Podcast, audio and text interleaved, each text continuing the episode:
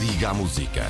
Ligue à Antena 1. Ficamos a 8 minutos das 9 da manhã, chegamos à última edição das Contas do Dia da Semana com Pedro Sousa Carvalho e hoje olhamos para as empresas. São várias as empresas que estão a anunciar que vão dar este ano um bónus salarial aos trabalhadores para compensar a inflação. É uma medida justa, mas que em algumas empresas está a criar controvérsia. Pedro Sousa Carvalho, bom dia. Ah, sim, é uma medida justa, sim, mas sim, em algumas empresas que está aqui que criar alguns problemas, para pensar sobretudo no caso da Europa, que vai ter uma greve por causa deste tema.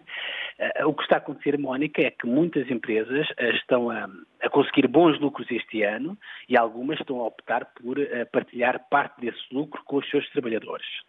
Esta prática de dar um bónus salarial tem sido sobretudo visível no setor da banca, Uh, o Santander já o fez, o BCP também já o fez, o Crédito Agrícola, e ainda ontem a Mónica, a Caixa Geral de Depósitos, também veio anunciar aos seus sindicatos que vai dar um bónus de 600 a 900 euros a todos os trabalhadores que ganhem menos de 2.700 euros mensais para os compensar de inflação. Uhum. 2.700 euros mensais devem ter alguma coisa. É aquele valor que o, que o, governo considerou para pagar também o bónus de 125 euros que pagou no, ano passado, no, no mês passado. Uhum. Uh, enfim, Mónica, todos estes uh, apoios obviamente fazem sentido, porque nesta altura os trabalhadores estão a perder imenso poder de compra com esta história de inflação. Ainda ontem o INE, portanto, o Instituto Nacional de Estatística, veio dizer que no segundo trimestre deste ano a remuneração média dos trabalhadores em Portugal subiu 4%, portanto, dinheiro que nós levamos para casa, só que em termos reais, portanto, considerando a inflação, o nosso poder de compra caiu 4,7%. Ou seja, estamos a levar mais moedas e notas para casa em quantidade, mas obviamente estamos a trazer menos bens e serviços para casa. Claro.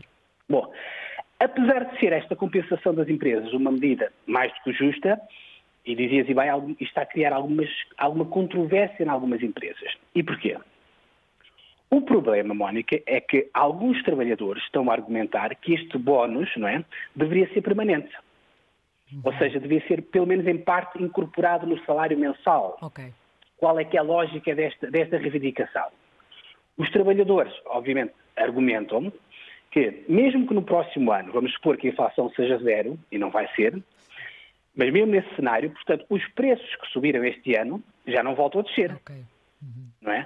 Ou seja, a perda de poder de compra que vai ter este ano vai ser permanente. E vai se estender, exato. Exatamente. Ou seja, daí que quererem, obviamente, se a perda de poder de compra é permanente, dizem naturalmente que também o bónus, ou pelo menos parte do bónus, deve ser permanente. A lógica é essa. Uhum.